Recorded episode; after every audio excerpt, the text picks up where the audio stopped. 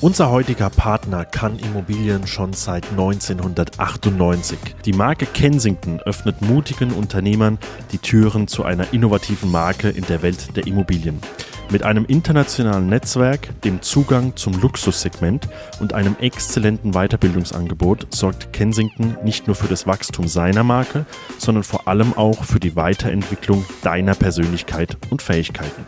Wenn auch du ein Teil dieser Erfolgsgeschichte sein möchtest, dann nehme Kontakt auf unter www.kensington-deutschland.de. Heute haben wir Jonas Kastel zu Gast im Makler Podcast.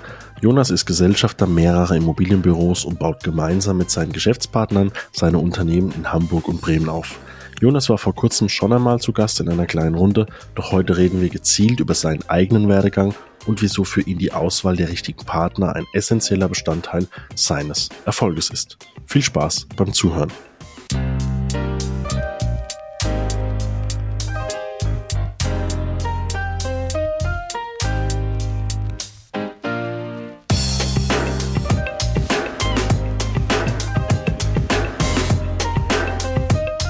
Jonas, mein Lieber, schönen guten Morgen. Äh, vielen, vielen Dank, dass du dir die Zeit nimmst, dass du das zweite Mal zu Gast bist im Makler Podcast. Die erste Folge war ja gemeinsam mit dem Max, wo wir auf unserer Mastermind waren, wo wir ein bisschen über den Beruf des Maklers gesprochen haben.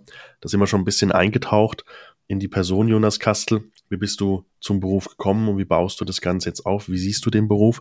Und heute soll es primär jetzt wirklich um dich als Persönlichkeit gehen und natürlich um deine Unternehmen. Bist der CEO von Kensington Hamburg und Kensington Bremen mit einigen Geschäftspartnern noch zusammen.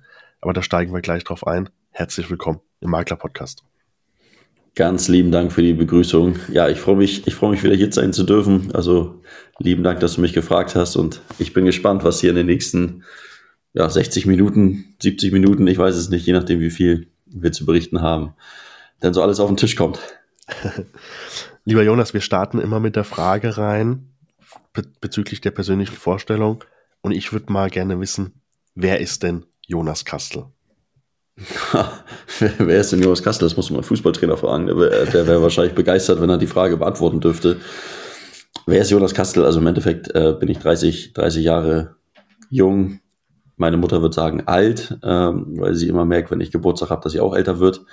Ähm, ich bin gebürtiger Schwabe tatsächlich, also äh, in Essling am Neckar geboren und bin aber recht früh Scheidungskind äh, dann eben auch nach Hamburg gekommen. Seitdem würde ich auch sagen, in Hamburg ansässig und somit würde ich mich auch als Hanseat oder Hamburger eben auch bezeichnen.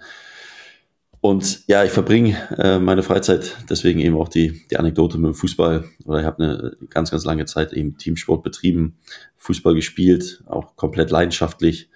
Und dann bin ich irgendwann zu dem Beruf gekommen, Immobilienkaufmann, den ich, den ich gelernt habe und seitdem in der Immobilien, Immobilienbranche aktiv und ich würde jetzt fast sagen, seit viereinhalb Jahren auch als Makler beziehungsweise unter der grünen Kensington-Flagge aktiv. Mhm. Du, äh, du verbring, hast den, den Großteil deines Lebens in Hamburg verbracht. Ne? Ich glaube, das kann man schon sagen. Du bist relativ früh, äh, glaube ich, aus dem Schwabenland nach Hamburg gekommen. Also wie würdest du dich selbst bezeichnen? Würdest du sagen, ich bin wirklich auch Hamburger oder hast du auch wirklich noch viele Kontakte quasi nach Baden-Württemberg? Ich habe fast keine Kontakte nach Baden-Württemberg, weil es, es, ich war also praktisch Ferienkind in Baden-Württemberg. Deswegen habe ich da noch eine Verbundenheit eben zum Sportverein, auch äh, familiär. Nur äh, also man sagt das immer so, weil wenn mich jemand fragt, ja, kommst du aus Hamburg, bist in Hamburg geboren, dann beantworte ich, weil ich die Frage mit Nein, weil ich das irgendwie falsch finde, zu sagen, ich komme aus Hamburg. Empfinde ich mich als Hamburger, würde ich sagen, hundertprozentig ja. Also ich verbringe hier den äh, größten, Teil, äh, größten Teil meiner Zeit und bin hier zur Schule gegangen, habe hier Fußball gespielt und arbeite hier auch. Okay. Und ich glaube, wenn ich das richtig, äh, wenn ich dich richtig äh, kenne, wir haben uns jetzt ja über das letzte Jahr noch mal ein bisschen intensiver kennengelernt. Du bist eher St. Pauli-Anhänger äh, wie HSV, ne? Auch das äh, kann, kann ich so bestätigen, ja. Also ich äh, bin sehr gerne am Millantor unterwegs. Ich muss aber sagen, ich, ich glaube, ich gehöre zu einem äh, der, der seltenen äh, Fälle. Ich drücke dem HSV alle Daumen. Für mich gehört der HSV in die erste Liga und rein vom Verein, rein vom Stadion, rein von von den Leuten, von der Fankultur also da, da passiert auch einiges. Nur wenn ich mir jetzt aussuchen dürfte, an welch, in welchem Stadion ich Fußball gucke, dann ist es äh, in erster Linie das Millantor, ja. Okay. Ähm, du hast jetzt ja schon gesagt und auch im, im letzten Interview ähm, uns ein bisschen abgeholt, dass du Immobilienkaufmann auch gelernt hast. Ähm, wir haben da so ein bisschen der, den ähnlichen Werdegang. Wie bist du damals nochmal zu der Firma Kensington gekommen, mit der du ja heute, also bist ja auch Lizenznehmer. Wie gesagt, auf die einzelnen Standorte gehen wir gleich noch ein. Wie bist du damals nochmal zu Kensington gekommen? Tatsächlich relativ unspektakulär, was jetzt kommt, über eine Bewerbung. Also ich müsste lügen. Ich glaube, ich habe eine Indeed-Anzeige oder ähnliches äh, gesehen, Stepstone, Indeed, ähm, je nachdem, wo es dann eben damals platziert war und habe und habe mich einfach beworben, weil ich äh, damals ein äh, duales Studium anfangen wollte. Ich wollte Wirtschaftspsychologie studieren und habe einen Praxispartner gesucht und ja, wie man es dann eben so macht, schaut man eben, wer passt. Also ich habe nie viele Bewerbungen geschrieben, weil ich ja, weil es für mich eben auch schwierig ist, irgendwo zu sein, wo ich mich nicht wohlfühle oder eben auch, womit ich mich nicht identifizieren kann. Und von daher war Kensington, ich würde sagen, wahrscheinlich eine von zwei oder drei Bewerbungen, die ich, die ich damals ähm, gesendet hatte. Und so kam ich aber auch erst einen zweiten Step zu Kensington, weil ich habe dann mein, mein duales Studium begonnen. Äh, wenn man mich fragt, habe ich es auch abgeschlossen. Ich würde es aber sagen, ich habe ich habe damit gänzlich abgeschlossen, aber nicht erfolgreich. ähm, habe dann aber beim Bauträger, der also einmal auch so eine Art Wegbegleiter, Mentor von mir war, über den ich damals auch in die Immobilienbranche mit 14 im Schülerpraktikum eben rangekommen bin, ähm, da das duale Studium begonnen. Der ist jetzt äh, heute Tag heute äh, 86 oder Ende Februar 86 Jahre alt und das äh, hat dann leider nicht ganz so funktioniert mit dem Miteinander äh, im Job, ähm, aber nicht miteinander zwischen ihm und mir, sondern äh, weil er eben da auch schon Anfang 80 war, gesundheitlich ein bisschen gebeutelt und wir dann nicht miteinander so viel Zeit leider im Büro hatten, so dass er mir dann irgendwann auch gesagt hat, Jonas, wenn du was anderes machen möchtest, mach das gerne. Ich stehe dir nicht im Weg und dann bin ich praktisch nach der erstmaligen Absage bei Kensington, die aber nichts mit Kensington zu tun hatte, sondern mit einem, ich sag mal, im inneren geschlossenen Kreis, dann im zweiten Step zu Kensington gekommen. Warum wolltest du damals äh, Wirtschaftspsychologie studieren? Was war der, der Hintergrund davon? Ah, äh, okay, dann beantworte ich die Frage. Ich habe gerade überlegt, ich muss diese Frage einfach ehrlich beantworten. Ich war nie derjenige, der gern gelernt hat und der auch le gut lernen konnte. Ich war schon immer der Praktiker, nicht der Theoretiker. Und ich bin einfach damals bei der Genossenschaft gewesen und ich wollte mehr. Und ich war da 23, 24 müsste ich gewesen sein. Da war der Teamleiterposten frei und dann habe ich mich bei der, bei der Bereichsleitung vorgestellt und gesagt, hier, ich möchte den äh, äh Leiter machen, meine Zahlen stimmen doch. Ja, aber warum möchten Sie das? Ich sage, ich möchte Leute führen. Ja, so einfach ist das Leben ja nicht. Und hat dann auch im, im Nachgang, also in dem Moment habe ich es nicht ganz verstanden, im Nachgang sehr plausible Argumente geliefert, warum ich den Teamleiterposten eben nicht hatte oder nicht bekommen würde. Und dachte ich, okay, wenn, wenn ich hier einfach nur weiterkomme, weil ich studiere, dann studiere ich jetzt irgendwas. Ich wollte nicht so viel mit Zahlen machen. Ich äh, bin zwar mit Zahlen, äh, auch Kopfrechnung und sowas alles, glaube ich, ganz gut intakt, bin jetzt aber nicht derjenige, der irgendwelche Algorithmen äh, tagtäglich aus, ausrechnet. Und da habe ich natürlich geguckt, was kann ich so ein bisschen Vertrieb dann auch miteinander verknüpfen und was ist vielleicht auch einfacher. Da hatte ich halt die Vorstellung, okay, das kann einfacher sein mit praktischen Themen ja, um im Endeffekt wollte ich nur studieren, um äh, im Beruf weiter voranzukommen. Okay. Okay. Du hast jetzt gerade gesagt, du hast damals den Drang gehabt, ich möchte Leute führen.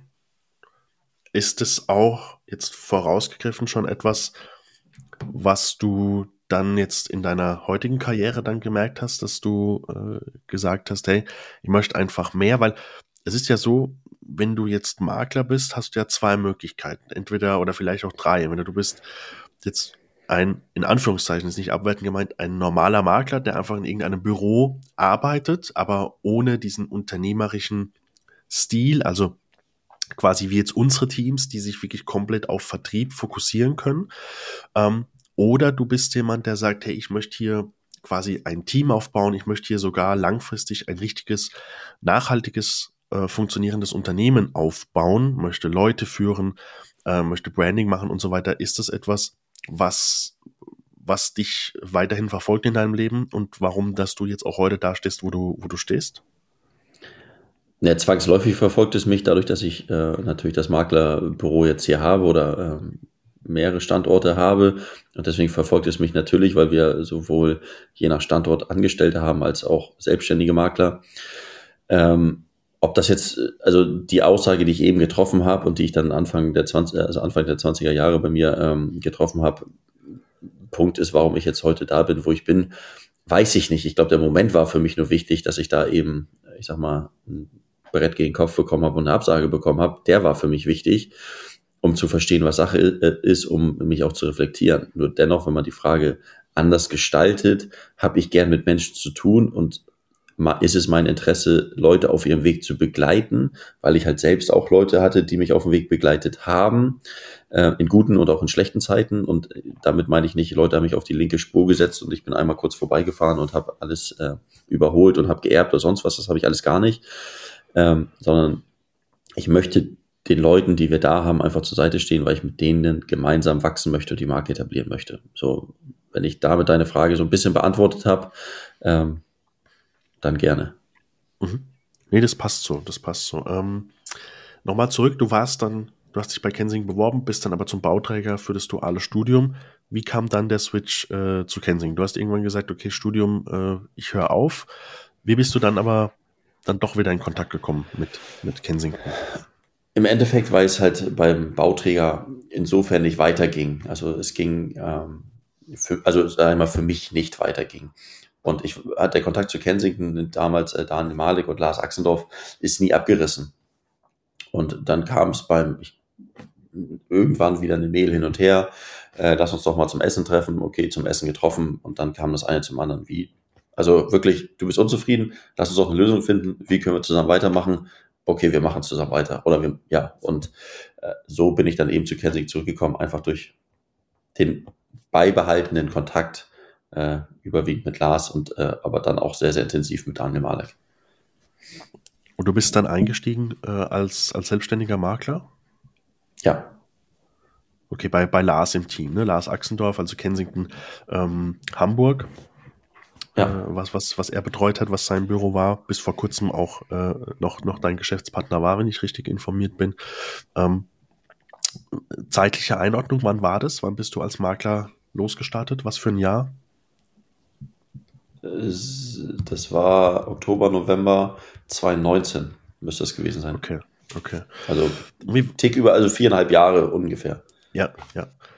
Ähm, wie war für dich die, die Anfangszeit, weil du warst Azubi, dann warst du Angestellter, dann warst du Student, dualer Student. Ähm, wie war für dich die Anfangszeit dann in der Selbstständigkeit auch? Quasi von einfach nur rein Provision leben?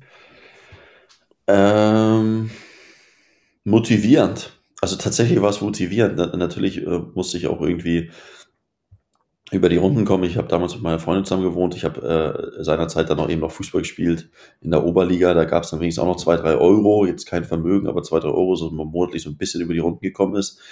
Ähm, und für mich war es einfach motivierend, weil ich einfach äh, nicht den großen Kostenfaktor hatte, aber mir groß was erarbeiten wollte. Das war für mich von vornherein klar. Und dann bin ich halt einfach losgegangen äh, und habe erstmal gar nicht verstanden, was ich mache, weil da muss ich sagen, Immobilien, ich habe zwar Immobilienkaufmann gelernt und habe ja gut, die Versicherungsbranche habe ich noch kennenlernen dürfen, ähm, aber sonst nie was anderes gesehen. Und die Immobilienbranche ist nur einfach so weit gefächert, als wenn es unterschiedliche Branchen wären, äh, wenn man da in dem einen oder in dem anderen Bereich tätig ist. Und äh, da war es für mich erstmal eher herausfordernd zu verstehen, wie der Alltag denn funktioniert. Sich wirklich jeden Tag neue Aufgaben zu suchen, loszulegen, akquirieren, ähm, zu machen und zu tun. Nur seitdem muss ich sagen, ist das, ist das für mich ein Hobby. Das ist keine Arbeit. Also ich bin zu keinem Zeitpunkt ins Büro gefahren und habe gesagt, boah, ich muss jetzt wieder arbeiten, oh, es ist jetzt wieder Montag, sondern fahre Samstag und Sonntag ins Büro, weil es einfach Spaß macht. Was für, eine, was für eine Position hast du gespielt in der Oberliga? Innenverteidiger oder Sechser? Eher überwiegend Innenverteidiger. Also ich sag mal, ich sag mal so, also wenn jetzt um die Eingangsfrage zu beantworten, also ich glaube, mein Trainer würde sagen, Jonas kann alles beim Fußball, außer das mit dem Ball und Laufen. okay, okay. Ähm, Also talentfrei, wirklich talentfrei. Na gut, okay, also du hast ja schon, also ich glaube, wenn man in der Oberliga spielt, äh, weiß ich nicht, wo man das ansiedeln kann, äh, äh, aber glaube ich, ist ja doch schon etwas, etwas Besseres, äh, äh, was man da spielt. Ich, ich stelle mir jetzt gerade die Frage, ich habe selbst, äh, ich habe sehr lange Handball gespielt und dann noch, noch drei, vier Jahre lang Fußball, aber äh, unterklassig. Und ähm, ich stelle mir jetzt gerade die Frage, wenn man so, wenn man Stürmer ist, ne, dann hast du so Erfolgserlebnisse wie du schießt Tore und dann, dann kannst du dich freuen und so weiter. Aber je weiter es nach hinten geht, äh, umso klar, du machst dann ein gutes Spiel, du spielst vielleicht zu null und sowas, ne? Ich kann mich jetzt nicht in das Mindset von Verteidigern reinversetzen, aber ich, äh, ich könnte mir vorstellen, dass, äh, dass wenn du so ein richtig guter Verteidiger bist, richtig gutes Spiel gemacht hast, der Stürmer oder die Offensivleute natürlich über tolle Aktionen und Tore und so weiter eher bejubelt werden, wie jetzt natürlich der Verteidiger. Ne? Ähm, ich, äh, ist das auch etwas, wo du sagst, okay, du kennst es halt aus dem Fußball, ähm, ist vielleicht sehr weit hergeholt, ich weiß, aber vielleicht kannst du was anfangen. Du kennst es aus dem Fußball, dass du einfach konstant gute Leistung abliefern musst und halt auch nicht immer direkt dafür bejubelt wirst, nicht direkt immer der Star bist, weil so ist es ja quasi im Vertrieb ja auch. Man muss sich sehr, sehr häufig auch Neins abholen ähm, und Dinge machen, die vielleicht nicht so viel Spaß machen. Und am Schluss aber ist man trotzdem erfolgreich, wenn man auch diese Dinge macht, die, die nicht so nach außen hin vielleicht nicht so glänzend sind. Ja, also ich habe tatsächlich noch äh, äh, über diesen Vergleich, den du gerade äh, anstellst, habe ich mir noch nie Gedanken gemacht, äh, was Verteidiger und Stürmer. Das habe ich mir natürlich im fußballerischen Bereich darüber Gedanken gemacht, weil wenn ein Stürmer achtmal daneben schießt und dann das Tor macht, ist er trotzdem noch der Held, wenn wir dann gewinnen. Wenn ich als Verteidiger 90 Minuten gut spiele, aber ein Fehlpass spiele und dann wir ein Gegentor kriege, kriegen, dann bin ich halt der Depp, ähnlich wie der Torwart. Und deswegen habe hab ich das, das explizit so nie auf den Beruf äh, umgemünzt, muss ich sagen. Was ich aber ummünze, ist natürlich der Sport. Also du, weil, und ich vergleiche das eher mit dem, mit dem Training und, und der Akquise. Selbst wenn man ähm, ein gewisses Leistungsniveau hat, ich sag mal, Cristiano Ronaldo, ähm, der trainiert ja trotzdem noch jeden Tag. Warum trainiert er noch jeden Tag? Weil er eben das Niveau halten möchte oder sich sogar ähm, noch verbessern möchte. Und ähnlich ist es dann eben auch im Job. Und was ich aber essentiell finde, was man wirklich aus dem Sport mitnehmen kann, ob, sei es jetzt Handball, sei es jetzt Fußball, Basketball, aus Teamsportarten, nicht andere Einzelsportarten habe ich nicht gespielt, deswegen kann ich die nicht vergleichen. Aber generell aus Sport kann man erstmal mitnehmen, jeder, der äh, Sport gemacht hat, der weiß auch, was es bedeutet, aufeinander aufzupassen, aufeinander zu achten.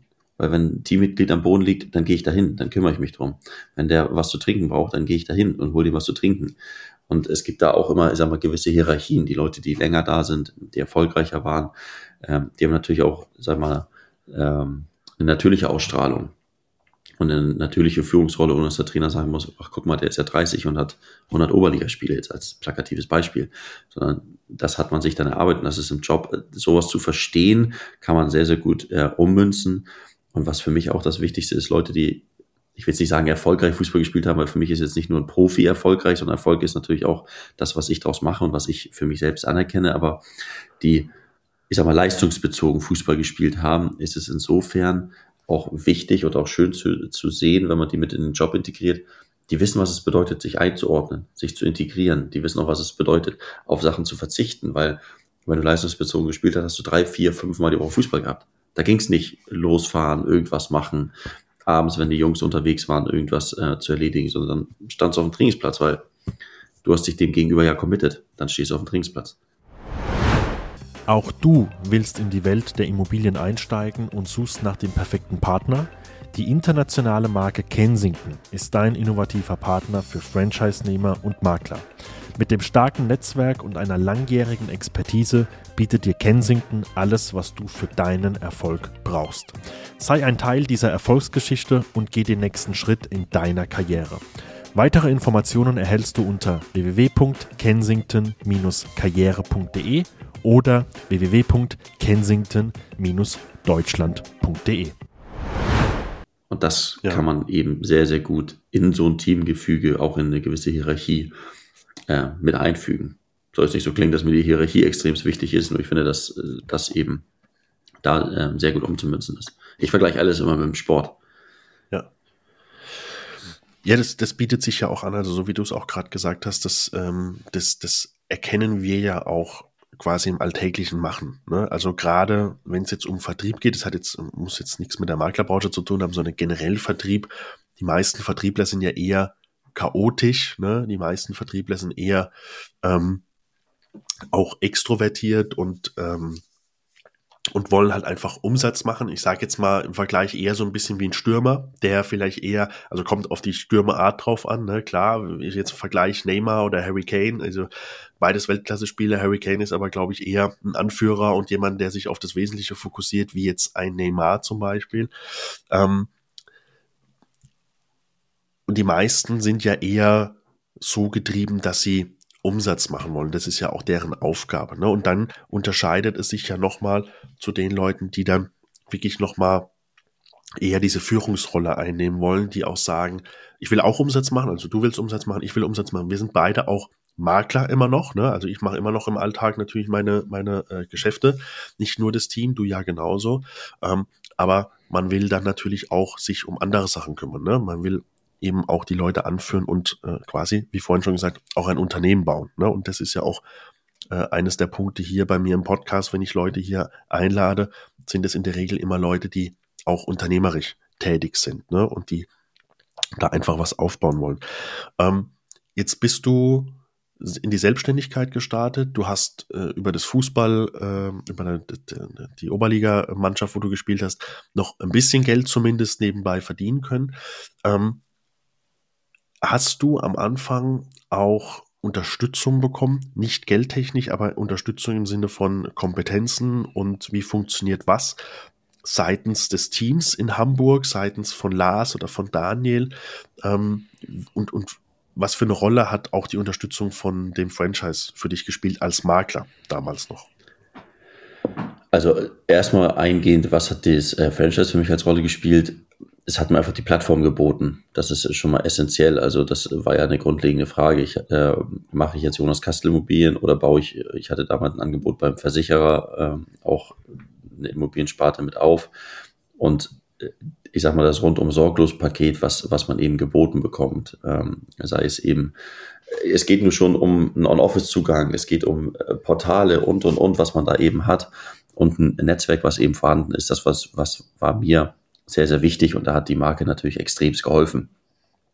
Was eine persönliche Unterstützung betrifft, ist es, ist es so, hat äh, Lars mir natürlich, was das Makler-Business betrifft, sehr viel geholfen und ähm, also sehr viele Einblicke auch gegeben und mir eben auch gezeigt, wie er es gemacht hat, äh, von dem man viel lernen konnte. Und was dieses ganze Unternehmerische und aber auch, ähm, ich sag mal, die Vertriebsader betrifft, hat mir Daniel ähm, seinerzeit sehr, sehr viel geholfen mit ähm, weil er es ja auch aus ähm, seiner eigenen Sparte her kannte, äh, aus früherer Zeit, wie mache ich, wie ich Vertrieb, wie schaffe ich mir selbst Anreize, wie kann ich mich jeden Tag mor morgens neu motivieren? Und deswegen, ja, da habe ich äh, eine große Unterstützung äh, erhalten. Ja, ähm, nur für die Zuhörer, die jetzt mit Kensington intern nichts zu tun haben, nur für die Einordnung. Also Daniel, wenn du von Daniel sprichst, meinst du Daniel Malik, heutiger CEO von äh, Kensington Deutschland. Und wenn du von Lars sprichst, wie vorhin schon gesagt, Lars Axendorf, ähm, dein ehemaliger Geschäftspartner, langjähriger, erfahrener Immobilienmakler, Immobilienunternehmer aus Hamburg, ne, wenn ich da richtig informiert bin. Ja. Äh, exzellenter Makler und auch äh, sehr, sehr gut vernetzt, sehr erfolgreich ähm, dann auch gewesen. Ne? Mhm wann kam der Switch dann vom Makler zum, zum Mitgesellschafter oder Mitlizenznehmer? Wann kam da der Switch, zeitliche Einordnung? Das war ungefähr ein halbes Jahr später, zumindest in Hamburg als der GmbH. Also man muss das, ja, man muss das alles so ein bisschen differenzieren, was für einen externen wahrscheinlich ein bisschen schwierig ist, aber äh, wenn man jetzt nicht aus Hamburg kommt, dann reden wir bei de, der Alster-Lizenz, ich sage jetzt mal um das Filetstück rund um die Alster. Und da durfte ich mich ein halbes Jahr später ungefähr äh, beteiligen, also äh, pünktlich zum Start von Corona.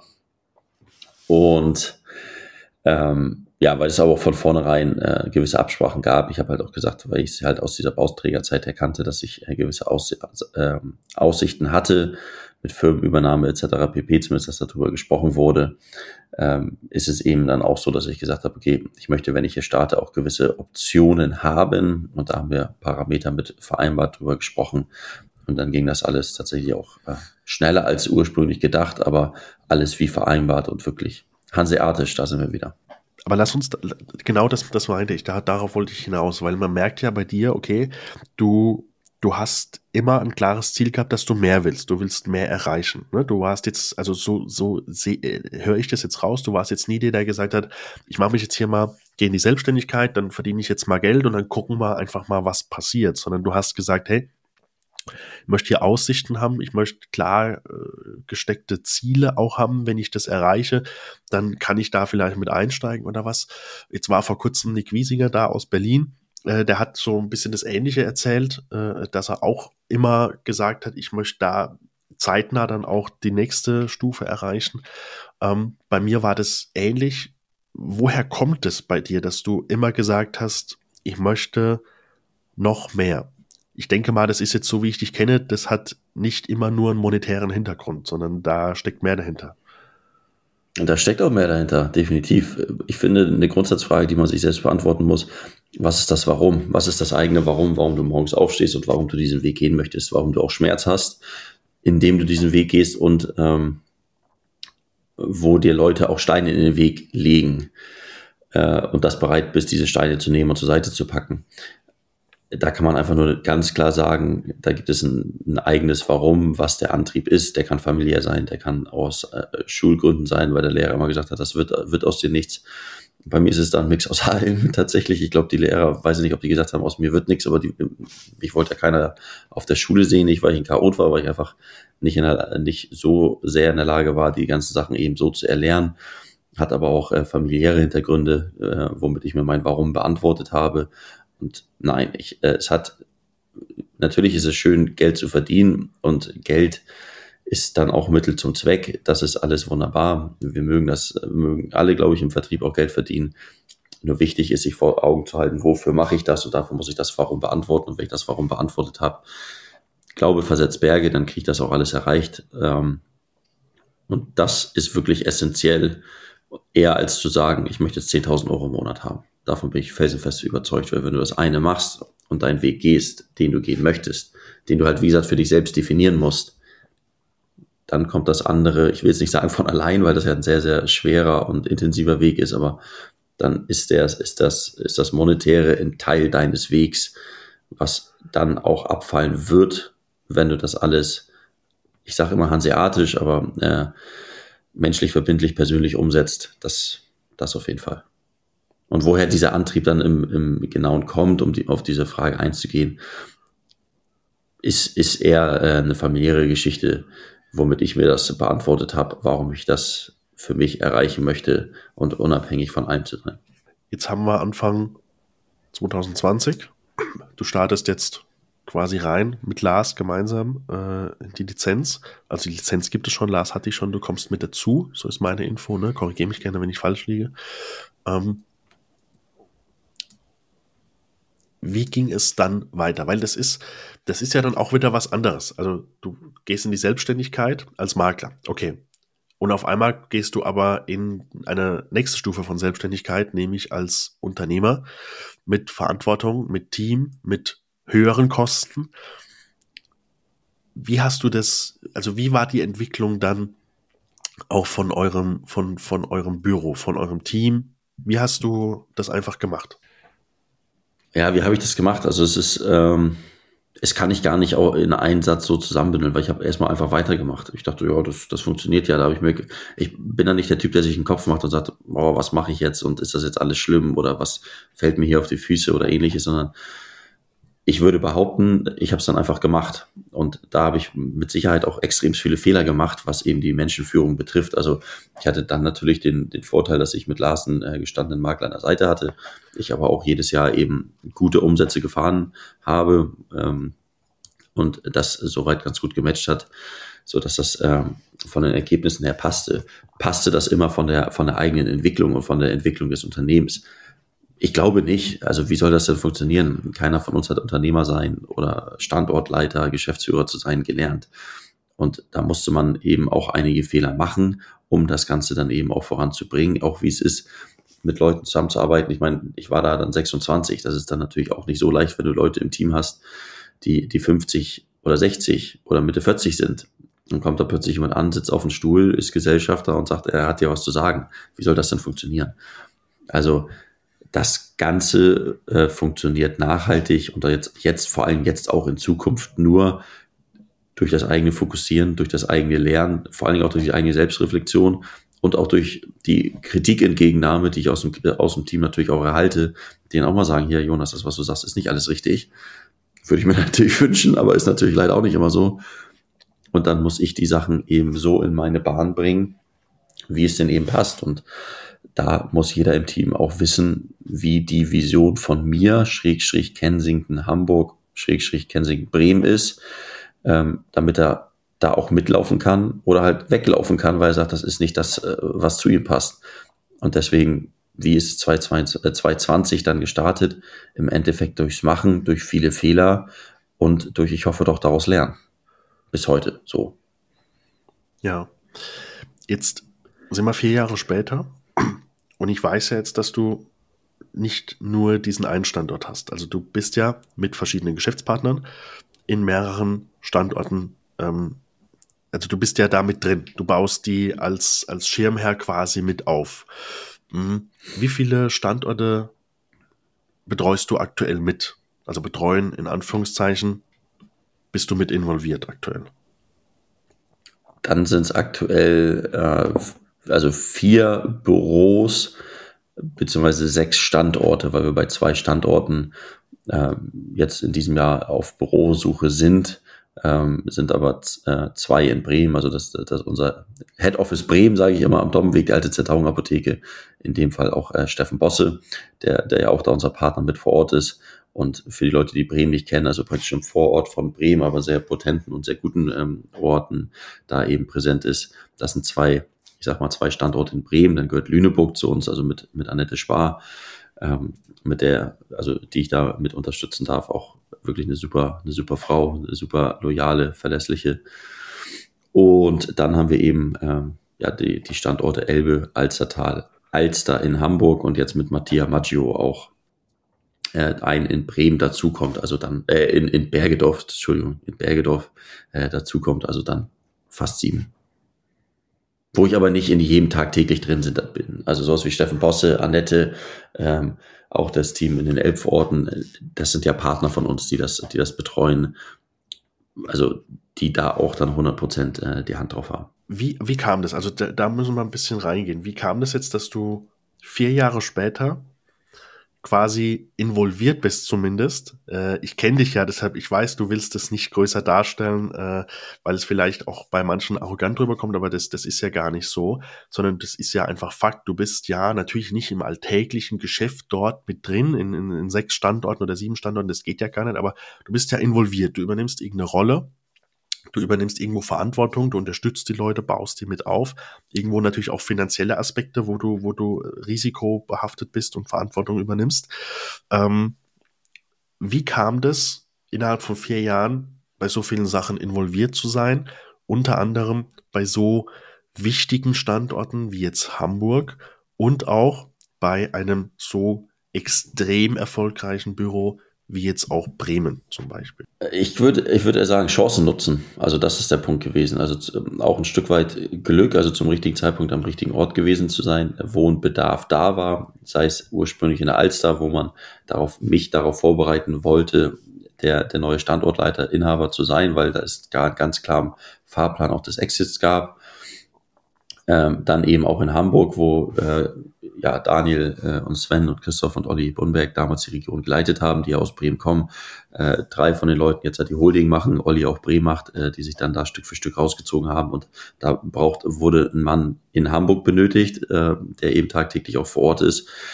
Ähm, und in Bremen war es ähnlich, da sollte eine neue Sparte eben mit auf, ähm, aufgegleist werden. Und dann hatte ich zu dem Zeitpunkt mit Florian Grein, meinem jetzigen Geschäftspartner in der Hamburg-Alster, auch den größten Deal in Bremen gemacht im Gewerbebereich. Und das hat dann eben von den Momenten her ganz gut gepasst. Also ja, ich kann, ich kann sagen, ja, es war viel Fleiß dabei. Es, äh, Schweiß und Tränen, wie es so schön heißt, das, das auf jeden Fall und eben auch zum richtigen Zeitpunkt die Verantwortung genommen und sich nicht weggeduckt. Das würde ich zu 100 Prozent behaupten, dass das der Fall war.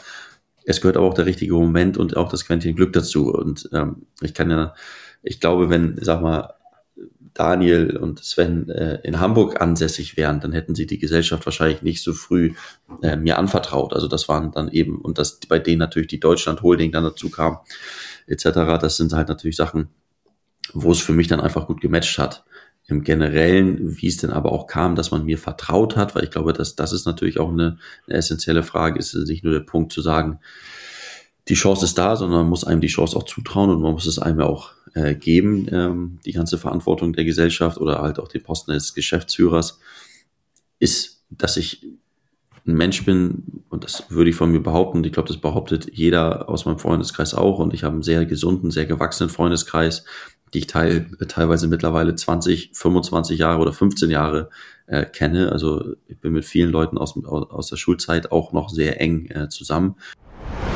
Hast du gewusst, dass die meisten Makler noch innerhalb der ersten zwölf Monate scheitern, weil sie keinerlei Strukturen und Prozesse in ihren Arbeitsalltag integrieren können? Zudem fehlt es den meisten an der richtigen Umsetzung in der Akquise und am Aufbau der eigenen Marke. Deshalb haben im letzten Jahr mein Geschäftspartner Max und ich ein 1 zu 1 Mentoring-Programm ins Leben gerufen. Dabei helfen wir den Teilnehmern, bei deren individuellen Problemen eine klare Linie zu finden, um so schnellstmöglich Umsätze zu erzielen, unnötige Kostenfallen zu vermeiden und gleichzeitig die eigene Marke professionell aufzubauen und sich somit als Immobilienbüro am Markt zu etablieren.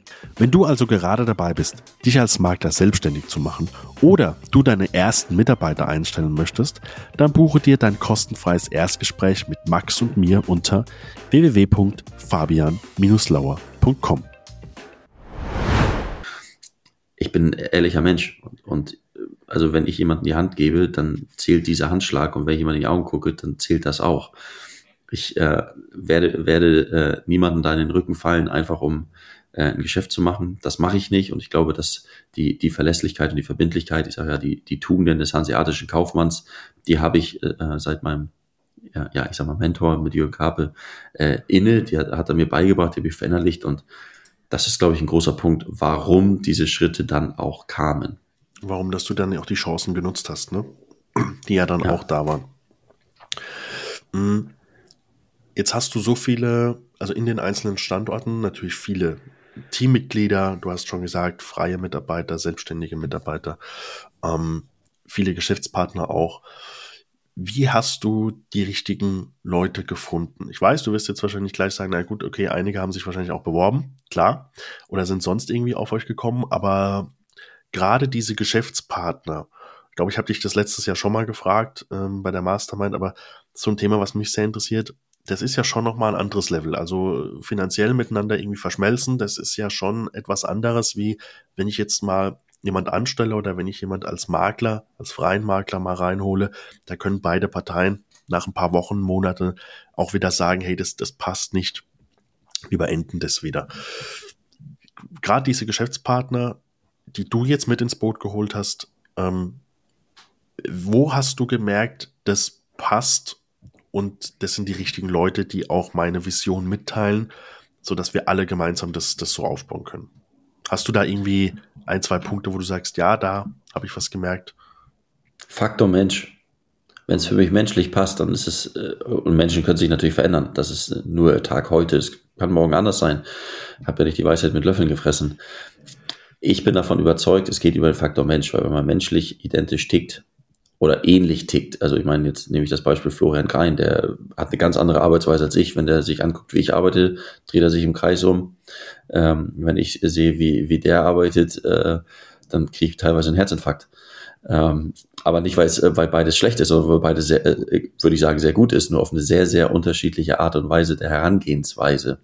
Wenn, wenn ich eher den Hörer in die Hand nehme, schreibt er eher eine Mail, äh, solche, solche kleinen Beispiele jetzt einfach mal. Und das matcht aber zu 100 Prozent. Warum matcht es zu 100 Prozent? Weil wir uns die Karten gelegt haben und gesagt haben, wir wissen, wie der andere tickt. Wir wissen, was der eine gut kann, was der andere gut kann. Und versuchen das miteinander zu verschmelzen. Wenn er weiß, er kann Texte besser schreiben, dann kümmert er sich vielleicht mal in dem Moment um die Texte, während ich mich dann um das Telefonat kümmere. Jetzt Beispiele. Ähm, also ich gucke mir den Menschen an. Und wenn ich mir vorstellen kann, mit den Menschen Zeit zu verbringen, weil es ja auch dann viel Zeit ist, dann passt das. Und dann geht man los. Und da muss man sich halt immer nur offen in die Augen gucken. Und wenn was schlecht ist, das ist für mich das Wichtigste, dann sag mir, dass es schlecht war. Jonas, du warst mit schmutzigen Schuhen beim Termin. Okay, ist mir selbst nicht aufgefallen. Muss ich dran arbeiten. War nicht gut. Also, deswegen habe ich da kein, kein Rezept, sondern man hat Leute auf unterschiedlichsten Wegen kennengelernt. Ja, wie du sagst, auch mal mit einer Bewerbung, aber wenn der Funke überspringt, dann springt er über. Und dann muss man das einfach daraus eine Glut und ein Riesenfeuer machen, um dann Gas zu geben. Wie, ähm, wie tickt der Markt in Hamburg und wie unterschiedlich ist er zu Bremen? Also der Immobilienmarkt, Kunde, Mitbewerber und so weiter.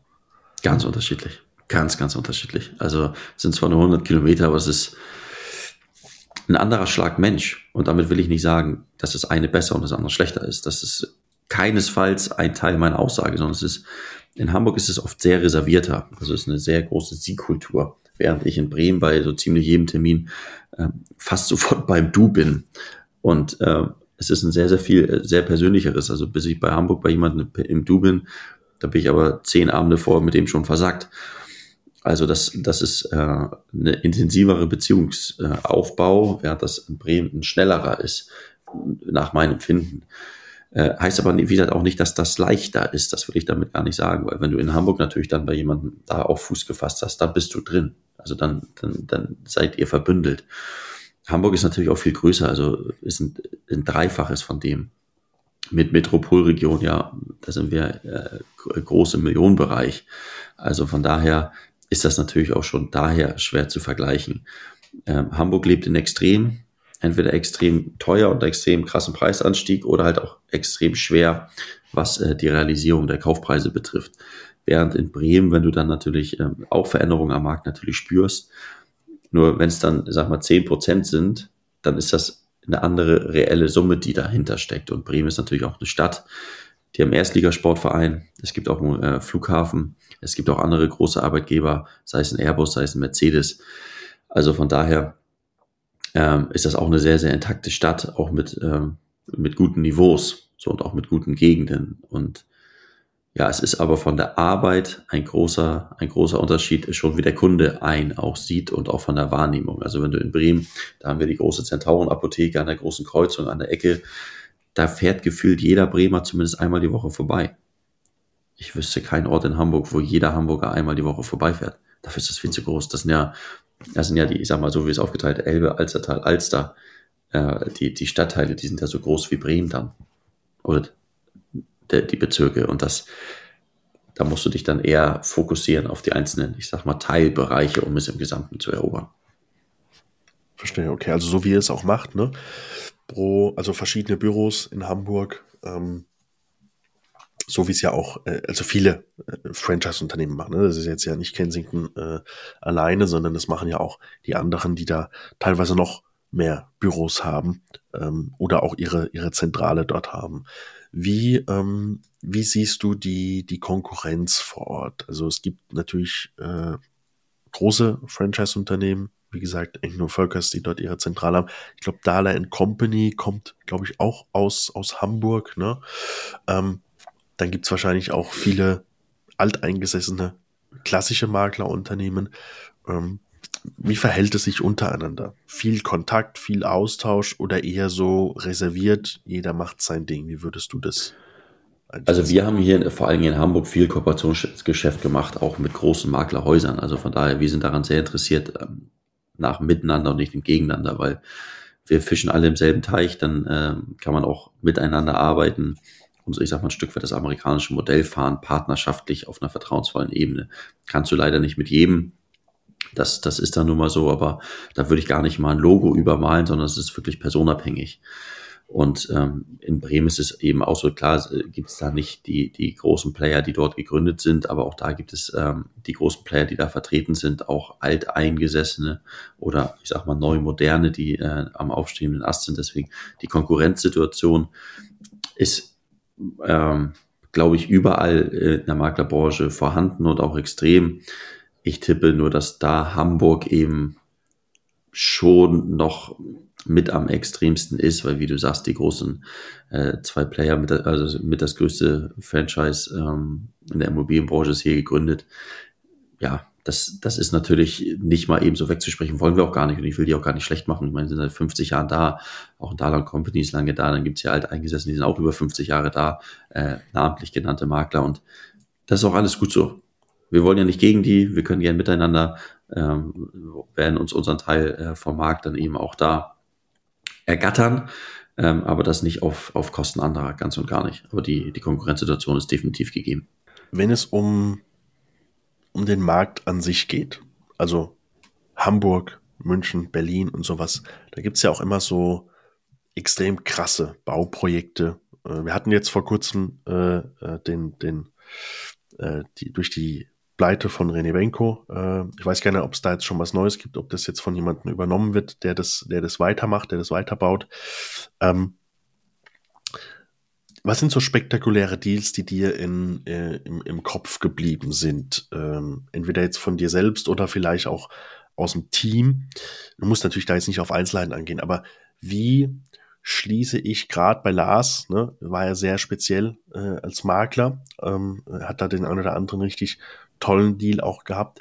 Wie schließe ich sowas ab? Wie komme ich auch an diese Kunden ran und wie präsentiere ich mich auch? Also gibt es da Unterschiede? Ist es wirklich so, wie viele dann immer denken, dass das, dass man da komplett was anderes machen muss? Oder ist es dann in der Praxis dann doch schon so, dass du sagst, auch da wieder, wenn das Menschliche passt, dann sind es, sind es ganz normale Leute und ich kann mich auch ganz normal präsentieren.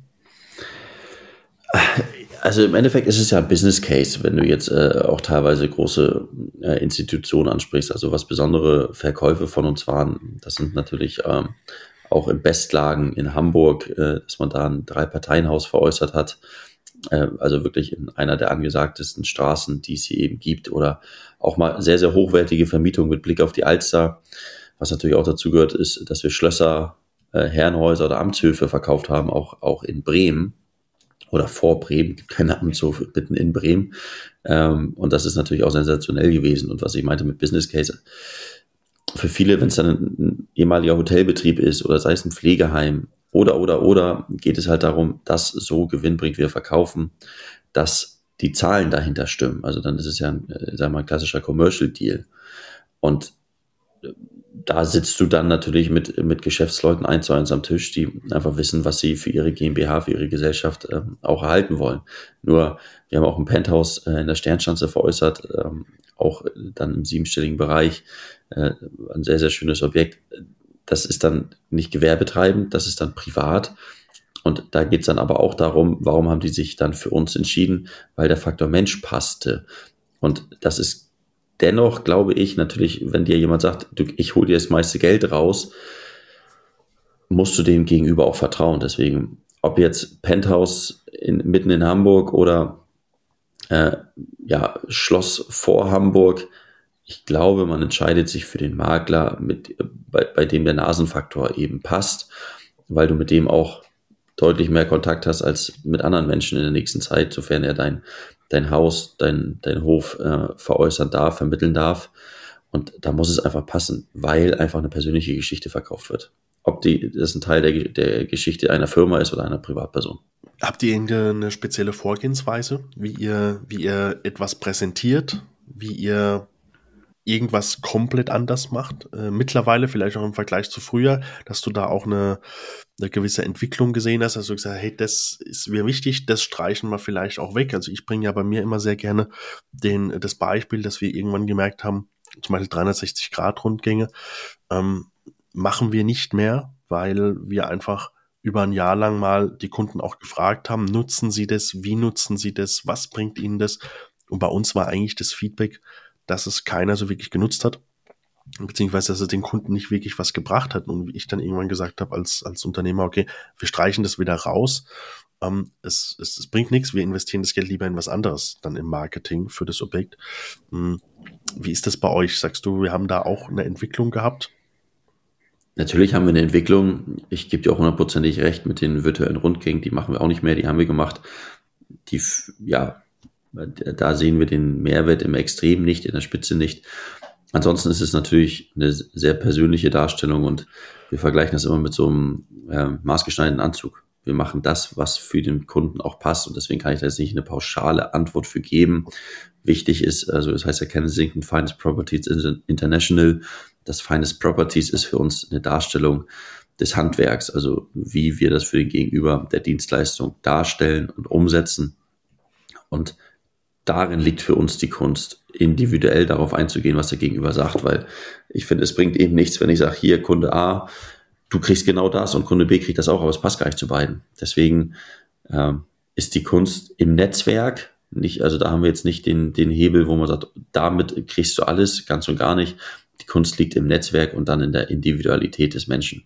Denn jeder Mensch ist individuell und so müssen wir ihn betrachten. Der Markt ist jetzt die letzten 18 Monate bisschen schwieriger gewesen. Ich glaube, das ist jetzt mittlerweile jedem klar. Wie hat sich das ausgewirkt auf, auf eure Standorte? Hm, also, also siehst du, siehst du, siehst du klare Unterschiede zwischen Bremen und Hamburg da, was, was das ja. anbelangt? Okay. Ja. Also es ist ja auch so, ich, ich glaube, das habe ich gestern irgendwie gehört in der Statistik, ist Hamburg der zweitschwerste Markt in der Krise gewesen mit den äh, mit dem größten Rückgang der Transaktionsvolumen und das hört man auch hier, wenn man sich mit anderen Maklern austauscht, während in Bremen natürlich auch da der Markt ordentlich geruckelt hat, es aber äh, alles ein Stück weit auch irgendwie weiterging, äh, was es natürlich in Hamburg auch getan hat, nur äh, da sind die Faktoren schon extrem äh, runtergegangen. Also da waren ja teilweise Faktoren von Mehrfamilienhäusern ja wahnsinnig hoch und das merkt man schon, dass es wieder auch in Bereichen ist, wo Leute, wo Leute, die auf der Käuferseite sitzen, sagen, oh, das könnte jetzt hier interessant werden. Ähm, natürlich immer noch nicht Vergleich, im Vergleich. Hamburg ist immer noch eine Großstadt, da ist der Faktor immer noch ein geringerer, aber dafür auch äh, natürlich die Verlässlichkeit des Preises auch immer noch ein, äh, einer, der mehr vorhanden ist. Nur da hat man klare Unterschiede am Markt gemerkt, das auf jeden Fall. Was ist deine, deine Planung für die Zukunft? Jetzt gerade, bist jetzt schon ein paar Jahre dabei, auch jetzt als, als Unternehmer. Hast jetzt auch mal diese Downphase vom Markt jetzt mitbekommen? Hast ja gerade selbst gesagt, ja, äh, Hamburg noch mal deutlich härter als jetzt in Bremen. Was ist eure Planung? Also dein Team, ich kenne das ja, also deine Geschäftspartner, ähm, ist, glaube ich, alles e-, extrem gut aufgestellt. Wo soll es hingehen für, für deine Standorte? Also wir haben eine ganz klare Vision, die wir haben, äh, die wir mit dem Team tragen wollen und dementsprechend äh, ohne, ohne zu viel äh, nach außen darzustellen, ist natürlich, wir wollen ein Teil vom Kuchen, wir wollen am Markt präsent sein und im, also im Atemzug genannt werden, wenn es ums Thema Immobilien geht. Ich bin jetzt nicht äh, so, dass ich sage, ich muss in den nächsten drei Jahren Platz eins in Hamburg sein. Das ist ja, das ist ja Wahnsinn. Also wieder dafür haben wir sehr gute, sehr gesunde Makler hier auch in der, in der Hansestadt oder auch in anderen Städten. Ja, alles wunderbar. Nur wir haben einen ganz klaren Plan, wo wir hin möchten, wo wir mit jedem Einzelnen hin möchten und haben auch eben ganz klar das Ziel, dass bei uns keiner hinten rüberfällt, sondern dass die einzelnen Leute mit uns wachsen und eben auch einen Erfolg generieren, weil wenn dies tun, wird das auch wieder jeder einzelne von uns und mit jedem einzelnen Deal unter der grünen Kensington-Flagge in Hamburg, im Umland, aber auch in Deutschland, vielleicht auch auf Mallorca, äh, wird die Marke bekannter und ein Erfolgserlebnis ist immer gut eben fürs Geschäft und deswegen, wo wollen wir hin? Wir wollen weiter wachsen. Und wir werden weiter wachsen. Okay, schon ich höre raus, dass, dass das Thema, dass die Menschen passen, dass die Menschen mitziehen, ähm, dass das Team passt, das ist äh, ein wichtiger Faktor für dich, ne? Extrem. Ich will das alles nicht alleine machen. Also wenn ich das alleine machen würde, könnte ich mich damit beschäftigen, Jonas Kastel Immobilien zu machen. Habe ich, habe ich mich bewusst nie mit beschäftigt. Werde ich mich, denke ich, auch niemals mit beschäftigen. Ich wüsste nicht warum. Ich stehe komplett hinter Kensington. Ich habe extremste Lust darauf, das Ganze eben zu etablieren. Sonst würde ich nicht sieben Tage die Woche äh, zwischen Hamburg und Bremen irgendwo hin und her fahren. Ähm, das soll gar nicht so klingen, als wenn ich keinen Fokus habe. Ich habe einen ganz, ganz klaren Fokus. Mein Fokus ist ganz klar, das Ganze voranzubringen und jedem Einzelnen hier zu helfen, sofern ich jedem Einzelnen helfen und unterstützen kann. Ähm, aber ganz klar mit Kensington und nicht als Jonas Kastel. Das Jonas Kastel darf ein Teil von Kensington sein, da, äh, darf eine Marke in der Marke von mir aus sein, alles wunderbar, aber es dreht sich nicht um mich, es dreht sich um, um das Franchise, es dreht sich um, um, den, um den Standort und um jeden Einzelnen, der zu unseren Standorten gehört. Jonas, mein Lieber, vielen, vielen Dank für dieses tolle Interview. Hat mir wieder sehr viel Freude gemacht. Wir sehen uns ja in äh, ein paar Wochen. Äh, gar nicht mehr so lange sehen wir uns auf Mallorca. Freue ich mich sehr. Und äh, ich bin super gespannt, wo deine Reise hinführt. Finde es mega, wie ihr das da aufbaut. Und ich bin mir sicher, bei dir, normalerweise kann ich sagen, es gibt nochmal einen Teil 2 in einem Jahr. Bei dir wird es dann ja eher schon Teil 3. Ähm, aber ich glaube, das bietet sich an, um einfach mal zu schauen, wie hat sich Hamburg weiterentwickelt, wie hat sich Bremen weiterentwickelt. Und ähm, da freue ich mich sehr drauf. Vielen, vielen Dank für die Insights. Ja, lieben, lieben Dank für deine Zeit, lieben Dank für die Plattform und äh, für das super Gespräch. Also muss ich einfach nur sagen, Chapeau, was du hier auch mit dem Makler-Podcast auf die Beine gestellt hast. Also da wurde ich äh, tatsächlich auch schon das eine oder andere Mal positiv darauf angesprochen. Jetzt nicht, nicht zwingend auf meine Folge nur, sondern dass du diese Präsenz hast, weil das kann ich auch oder möchte ich auch hier einfach in der Form nochmal darstellen, dass auch positiv für uns wieder eben äh, in den Standorten ist, dass jemand aus den eigenen Reihen, auch wenn du jetzt hier nicht eine Werbeplattform hast, aber man, man verknüpft dich ja eben auch mit Kensington und da, also auch ganz lieben Dank, dass du das so nach außen trägst. Kann ich nur aus Hamburg, aus Bremen sagen, tolle Sache, tolle Plattform. Mach, mach weiter so und wenn du was brauchst, ruf jemand anders an. nein, nein, Spaß. Kannst dich jederzeit gerne bei mir melden. Das weiß ich ja. Ich danke dir auf jeden Fall fürs Feedback und ähm, bis bald, mein Lieber. Wunderbar. Einen schönen Tag wünsche ich dir.